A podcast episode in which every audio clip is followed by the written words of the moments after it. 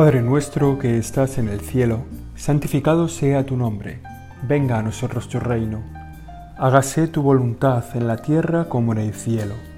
Danos hoy nuestro pan de cada día, perdona nuestras ofensas como también nosotros perdonamos a los que nos ofenden.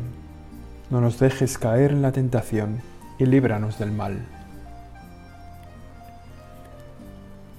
Avanzamos, Señor, en este camino de la cuaresma, este tiempo el que nos, en el que nos llamas a cambiar de vida y van pasando los días y nuestra vida se sigue pareciendo a la vida anterior y todavía nos queda tanto, tanto en, en lo que profundizar, en lo que crecer, tanto que cambiar en nuestra vida. Bueno, este camino de la conversión en realidad no se acaba nunca, pero está bien tener este tiempo así un poco con acento especial donde nos giramos un poco hacia ti para que nos cuentes cómo ves las cosas y para que ilumines nuestro corazón de todas esas pequeñas grietas, aristas que tenemos que, que dar vuelta. Este tercer domingo del tiempo de la cuaresma nos propone en las lecturas de la Eucaristía de hoy temas que son realmente importantes y que por un lado nos consuelan por que nos hace ver que tú eres como nosotros, que eres verdaderamente hombre, y por otro lado nos alientan porque nos hacen ver que tú eres el Señor, que tú eres Dios. En la primera lectura vamos a escuchar ese fragmento emocionante del libro del Éxodo en el que el Señor entrega la alianza, la ley a Moisés en el desierto para hacerle ver que tiene que cumplir, que se ha comprometido a cumplir con una vida digna para agradecer el gran don de la liberación. Han sido liberados de Egipto. Han superado la esclavitud y la muerte a la que estaban sometidos y están volviendo a su hogar, a su tierra prometida. Y Dios Todopoderoso les pone la ley, la ley de Moisés que también nosotros vivimos hoy, que sentimos que está impresa en el corazón de cada hombre y que tiene una verdad profunda, que la encontramos en el Éxodo, la escucharemos en la celebración de la Eucaristía, pero además está también en el corazón, como digo, de cada persona. Nosotros la hemos aprendido y la seguimos viviendo de una forma un poco reducida en la expresión, pero que contiene toda su que contiene toda su profundidad. El Señor empieza la lectura así, el Éxodo. En aquellos días pronunció las siguientes palabras, Yo soy el Señor tu Dios, que te saqué de la tierra de Egipto, de la casa de esclavitud. Sobre esta verdad, que Él es el Señor, que Él es el que sostiene nuestra vida, que Él es el que nos saca de la, de la tierra de esclavitud, sobre esta verdad se sostiene la ley sobre la verdad de lo que Dios hizo por su pueblo, de lo que Dios hace por cada uno de nosotros. La ley es como respuesta al compromiso de Dios. Tú nos lo has dado todo, Señor. Nosotros nos comprometemos a vivir según la ley que aquel día entregaste a Moisés y tal como nos la enseña hoy la vida de la Iglesia. Te has comprometido, nosotros nos comprometemos. Y empieza diciendo la ley de Moisés, no tendrás otros dioses frente a mí. No te fabricarás ídolos ni figura alguna de lo que hay arriba en el cielo, abajo en la tierra, en el agua, debajo de la tierra, no te postrarás ante ellos, ni les darás culto. Porque yo, el Señor tu Dios, soy un Dios celoso, que castiga el pecado de los padres en los hijos, hasta la tercera, la cuarta generación. Dios no se olvida en este punto, Señor, siempre tenemos un poco de discordia contra otras confesiones que han entendido al pie de la letra este mandato de no hacer imágenes tuyas. En realidad, lo que nos pides es que no adoremos imágenes, que no adoremos imágenes tuyas, que no, ninguna imagen sea sustituida, o sea, que ninguna imagen te sustituya, mejor dicho. Hemos hecho muchas imágenes de ti pero sirven para llevarnos a ti. No queremos que esas imágenes nos aparten de ti. Quizá en esto también necesitamos tu ayuda, ¿no? Porque a veces la devoción popular hace que la gente pues venere de tal forma la imagen de una virgen, la imagen tuya, Señor, que la veneren de tal forma que parezca que ahí hay una adoración.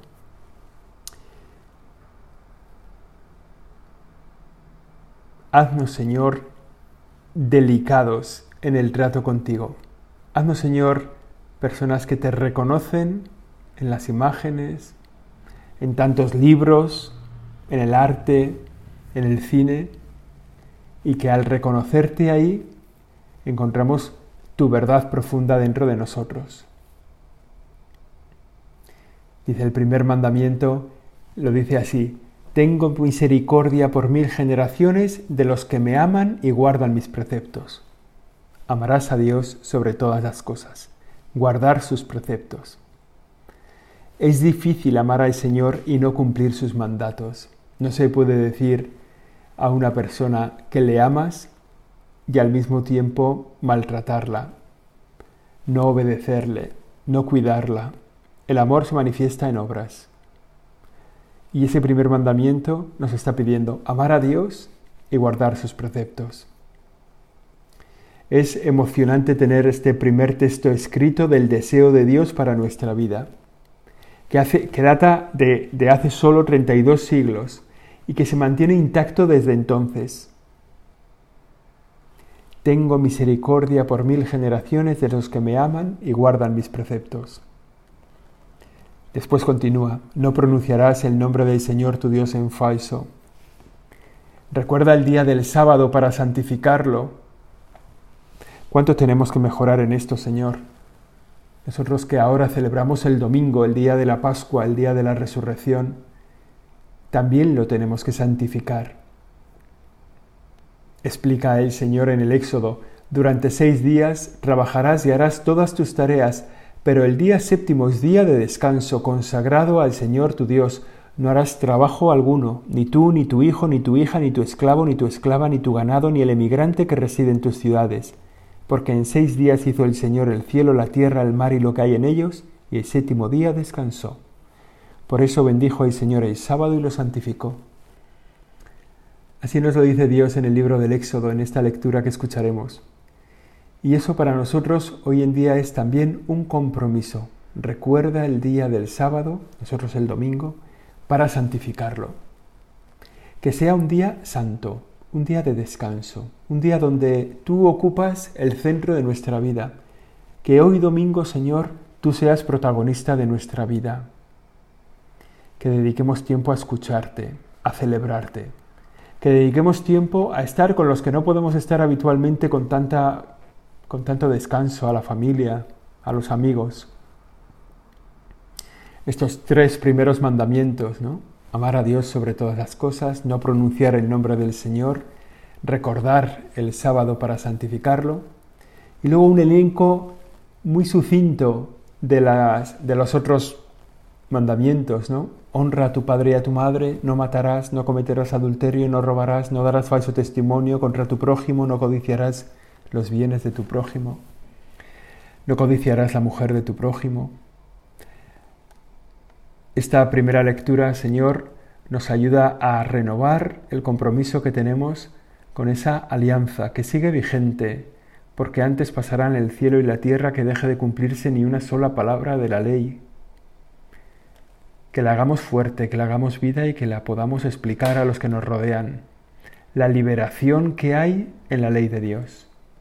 Cuánta libertad nos traes con tu ley. Y en la segunda lectura escucharemos ese fragmento de la carta de San Pablo a los Corintios, donde nos dices a través de San Pablo quién es que tú eres el centro de nuestra predicación. Nosotros predicamos a Cristo crucificado escándalo para los judíos, necedad para los gentiles, pero para los llamados un Cristo que es fuerza de Dios y sabiduría de Dios. Señor, estas tres cosas que dice San Pablo, las queremos vivir. Que nosotros te prediquemos, que hablemos de ti en todo momento. Ayúdanos a hablar de ti en todo momento. Como decía San Francisco de Sales. Predica a Jesucristo en todo momento y si es necesario, hazlo con las palabras. Porque San Francisco de Sales decía que la forma de predicar era el ejemplo, nuestras propias obras. Pero da igual, aquí San Pablo lo dice así, nosotros predicamos a Cristo crucificado. Tú eres el centro de nuestra predicación, el centro de nuestro obrar. Ayúdanos a, que sea así realmente, en este día, en este domingo, que sea así durante este tiempo de la cuaresma, durante toda nuestra vida. Que tengamos una presencia de ti tan fuerte que cada momento nos acordemos, levantemos la mirada y, vemos, y veamos que estás ahí, que estás junto a nosotros que nuestras obras hablen de ti, de ti crucificado, pero también de ti que eres fuerza de Dios para nosotros, que eres sabiduría de Dios para nosotros. Que sintamos esa fortaleza en los momentos de dolor, de debilidad, que en la oscuridad veamos, te veamos como sabiduría de Dios. Predicamos a Cristo crucificado. Somos cercanos al que sufre, al doliente. Para nosotros la cruz es una señal que nos señala, que nos obliga, que nos identifica. Es como el uniforme para un policía o para un soldado o para un bombero o para un médico. Para nosotros el uniforme es la cruz. Si en la cruz no estamos, no somos buenos cristianos, no somos buenos discípulos tuyos. Si en la cruz estás solo, entonces nosotros no estamos haciendo bien nuestra misión, nuestro camino como cristianos.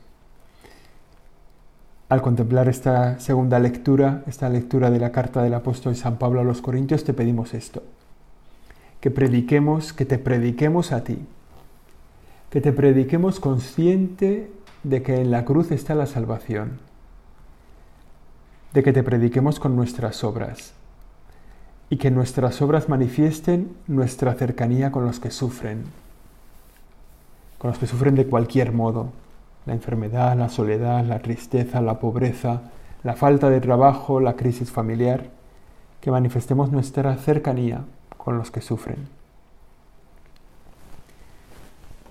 Y que, estemos, y que estemos disponibles a estar junto a ti en la cruz. Que la cruz no sea solo una señal del cristiano, sino que para nosotros sea un lugar en el que vivimos.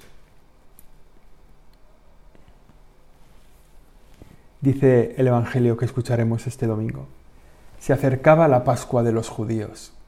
Es la narración de un momento de la vida del Señor que a mí siempre me consuela de manera especial, porque de alguna forma me siento identificado un poquito con el Señor. Dice así, se acercaba la Pascua de los judíos. Es la gran fiesta que recuerda el paso del Mar Rojo, que se celebra cada año para los judíos en el mes de Nisan, el 14 de abril, y que tiene una prolongación durante una semana entera de celebraciones y de fiestas. Allí en Jerusalén todo era un gran, una gran revolución en esta semana, porque estaba obligado por la ley de Moisés acudir al lugar de la presencia del Señor, al templo de Jerusalén. La Pascua era el gran recuerdo para los judíos de una liberación de la muerte y de la esclavitud, de la liberación que había producido el Señor con Moisés, rescatando al pueblo de Egipto. Habían pasado el Mar Rojo, habían quedado liberados, estaban a las puertas de la tierra prometida. Esta fiesta de la Pascua a la que tú te acercas, Señor, para celebrarla con tus apóstoles y estás entrando en Jerusalén, estos días previos a la celebración de tu pasión, muerte y resurrección, al celebrar la Pascua en realidad estás anticipando tu propia Pascua. Nuestra Pascua, la Pascua de los cristianos, es como una continuidad de la gran fiesta nuestra de la Pascua judía. Si ellos celebraban la liberación de la muerte y de la esclavitud, la liberación de Egipto, nosotros celebramos también en la Pascua cristiana, en tu pasión, muerte y resurrección, la liberación de la muerte y de la esclavitud profunda del ser humano que es el pecado. Nosotros también estamos ahora en este tiempo. Como dice el Evangelio, se acercaba la Pascua. También para nosotros se acerca la Pascua. Y este acercarse de, de la Pascua es urgencia para estar preparados. Se va acabando el tiempo de preparación. Estamos ya en esta tercera semana para pasar el ecuador del tiempo de la cuaresma. Y es un buen punto para mirar hacia atrás y hacia adelante, ver que hemos cambiado, que hemos incorporado a nuestra vida con tu fuerza, con tu gracia, con tu presencia, Señor, y que hemos arrancado de esta vida porque nos apartaba de ti. Se acercaba la, Pascua de los judíos, escucharemos este domingo, y Jesús subió a Jerusalén. Subir a Jerusalén. Subes con majestad, con honor, consciente de la misión en la certeza de que Dios Padre te cuida y en la seguridad de que para eso estás aquí. San Pablo ha dicho, anunciamos a Jesús, a Jesucristo crucificado.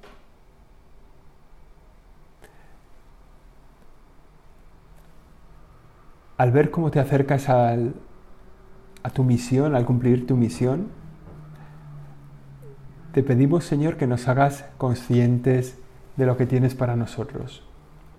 Te pedimos que nos ayudes a reconocer la misión, que también tendrá una parte de cruz, quizá una parte importante de cruz, que la reconozcamos, que la acojamos, que nos sintamos como agradecidos por el don de la cruz, que sepamos reconocer la cruz como un don. Ese subir a Jerusalén para el pueblo judío tenía también mucho valor, porque en ese mismo lugar Abraham había subido al monte para sacrificar a su hijo Isaac, para entregarlo en sacrificio, subiendo él la madera para el sacrificio, igual que Jesús. Jesús que es ofrecido por el Padre para la salvación de todos, que es enviado para esa salvación y que lleva en su cruz la madera para el sacrificio. Imitar a Jesús que sube a Jerusalén es imitar a Jesús que carga con la cruz. La nuestra, grande o pequeña, de la que tú nos haces partícipes, bien directamente, quizá una enfermedad, un dolor, un sufrimiento, algo dentro de nuestro corazón que no está encajado, algo en nuestra vida. A veces nos mandas la cruz a través de los otros, que quizá en su, en su ser insoportables se convierten como en la gran cruz de nuestra vida. Sin embargo, tenemos que reconocer la cruz como un don. Somos corresponsables de una misión salvadora, redentora.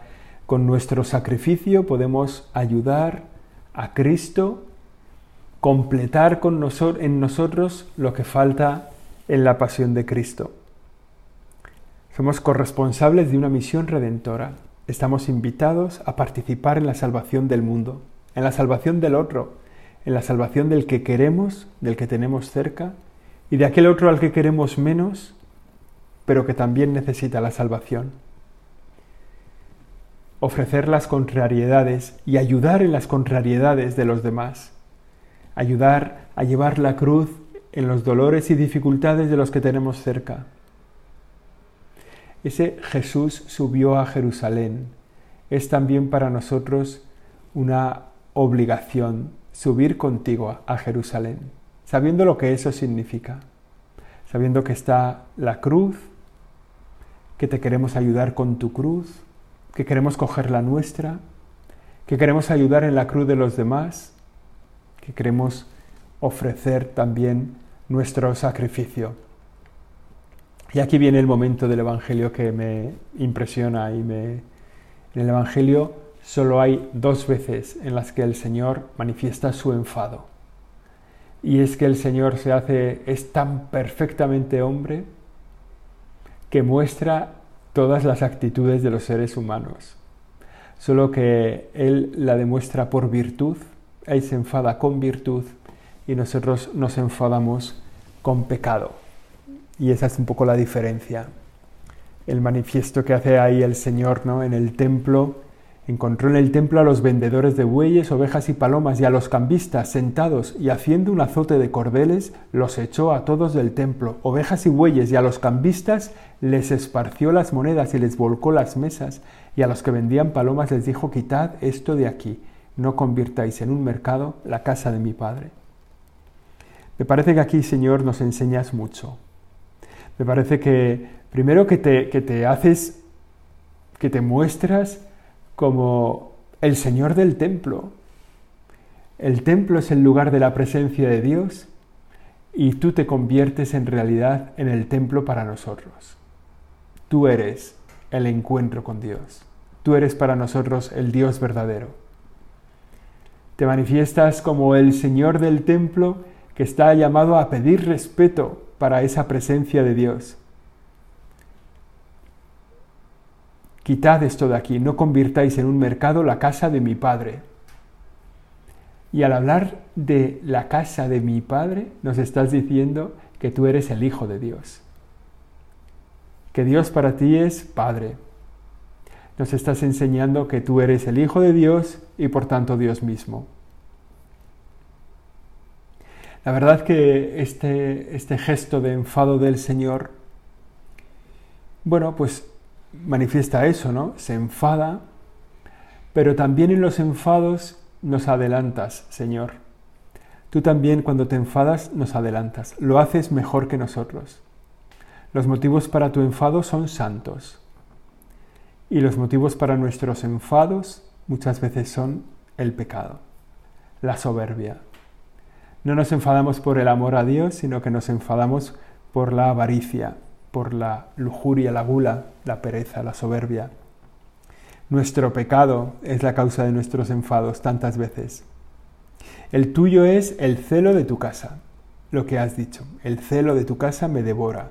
Nuestros enfados son expresión más bien de odio, en una u otra medida. Es verdad que la situación en el templo pues hacía comprensible todo aquel mercadeo. ¿no? Los, judíos tenían que ir al templo a ofrecer en la Pascua un buey, una oveja, si era poderoso, si tenía dinero, si no, pues dos tórtolas, dos pichones, si era pobre, tenía que pagar también una moneda. Eso, pagar la moneda obligaba a que hubiera cambistas, porque las, monedas que se ofrecían en el templo eh, tenía que ser una moneda especial, ¿no? porque no tuviera ninguna imagen de los de las imágenes paganas de los dioses o del emperador o del César, sino que tenía que ser una moneda que no tuviera imágenes paganas y entonces había que cambiar las monedas de una cosa en otra. Y también había que comprar las dos tórtolas o los dos pichones, o también las ovejas, los bueyes, bueno, todo se vendía allí, aquello era un mercadeo. Era un poco justificado, pero la verdad es que ya de eso habían hecho pues una corruptela. Y el Señor entra para poner orden en su casa, en la casa de su Padre, en el lugar de la presencia de Dios. Y cuando le piden explicaciones por su actitud, ¿qué signos nos muestras para orar así? El Señor nos hace un anuncio que quedará un poco ocultado hasta que se cumpla, hasta la resurrección, pero que ya está ahí preanunciado destruid este templo y en tres días lo levantaré. Los judíos no, entendieron, claro, no, no, era fácil de entender. ¿eh? El templo que ellos, en el que ellos vivían le dijeron, 46 años ha costado construir este templo y tú lo vas a levantar en tres días. Bueno, el templo había sido construido por Salomón, había sido destruido por Nabucodonosor, había sido reconstruido por Ciro y Darío, y luego había sido ampliado por Herodes. Y ese es el periodo de tiempo que se refiere, ¿no? La, gran ampliación de Herodes, que prácticamente fue hacerlo nuevo, que costó hacerlo 46 años. El Señor se refería al templo de su cuerpo, pero él hablaba del templo de su cuerpo. Y cuando resucitó de entre los muertos, los discípulos se acordaron de lo que había dicho. y creyeron a la escritura y a la palabra que había dicho Jesús. Es verdad, Señor, tú eres el lugar de la presencia de Dios. Donde tú estás, está Dios mismo, porque tú eres Dios mismo. Donde estás tú está el templo de Jerusalén, está el lugar del encuentro con Dios. En cada sagrario, que tenemos que reconocer nosotros con sensibilidad de hijos tuyos, que tenemos que pasar al lado de un sagrario y darnos cuenta, ahí estás tú. Que tenemos que adorarte en tu presencia en este tiempo, qué bueno incorporarnos a un grupo de adoración nocturna, a un grupo de adoración eucarística en las parroquias, en muchas de ellas que hay los jueves, tiempo de adoración, unirnos a la adoración a ti, Señor. Participar en la Eucaristía todos los días, hacernos conscientes de tu presencia real, sustancial en la Eucaristía. Y también hacernos presentes, haznos presentes mejor para nuestra conciencia, tu presencia a través de tu palabra, porque sabemos que el verbo se hizo carne, la palabra se hizo carne, también tu presencia en la iglesia, Fijaos cuando San Pablo, cuando San Pablo va a perseguir a los cristianos a Damasco y cae del caballo, bueno, no hay caballo en la escritura, pero bueno, cae al suelo y entonces se escucha una voz del cielo que dice, Saulo, ¿por qué me persigues? Saulo le podía haber dicho, no, yo no te persigo, yo no te persigo a ti, Señor, persigo a los cristianos. Pero es que los cristianos, la iglesia, forman parte de Cristo. Cristo es la cabeza de este cuerpo que es la iglesia. Por eso en la iglesia también te reconocemos, Señor. Reconocemos tu presencia. También en los pobres, en los necesitados, en las personas que sufren, reconocemos tu presencia. Ayúdanos a que esto sea así. Que cuando escuchemos el juicio final que describe el evangelista San Mateo, con el tuve hambre y me disteis de comer, tuve sed y me disteis de beber, estuve desnudo y me vestisteis, preso o en la cárcel y me visitasteis. Porque cada vez que lo hicisteis con uno de estos mis hermanos, conmigo lo hicisteis. Que sepamos descubrir la presencia en todas estas personas que sufren. Nos estás hablando, Señor, de tu presencia en la Eucaristía, de que tú eres el templo, el encuentro con Dios de que tenemos que adorarte con toda nuestra alma. Ojalá que lo aprendamos así en, esta, en este tercer domingo del tiempo de la cuaresma. Y ojalá que lo concretemos en nuestra vida. Que en este día luchemos por vivir los mandamientos de manera especial. Que busquemos cómo anunciar mejor a Jesucristo crucificado, como nos pide San Pablo. Que sepamos reconocer a Cristo en la Eucaristía como el lugar de la presencia de Dios al que tenemos que adorar en su presencia real y sustancial en la Eucaristía y al que tenemos que reconocer en tantos lugares donde se nos manifiesta.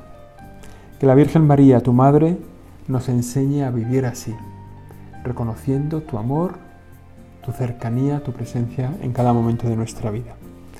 Dios te salve María, llena eres de gracia, el Señor es contigo. Bendita tú eres entre todas las mujeres y bendito es el fruto de tu vientre, Jesús. Santa María, Madre de Dios, ruega por nosotros pecadores, ahora y en la hora de nuestra muerte. Amén.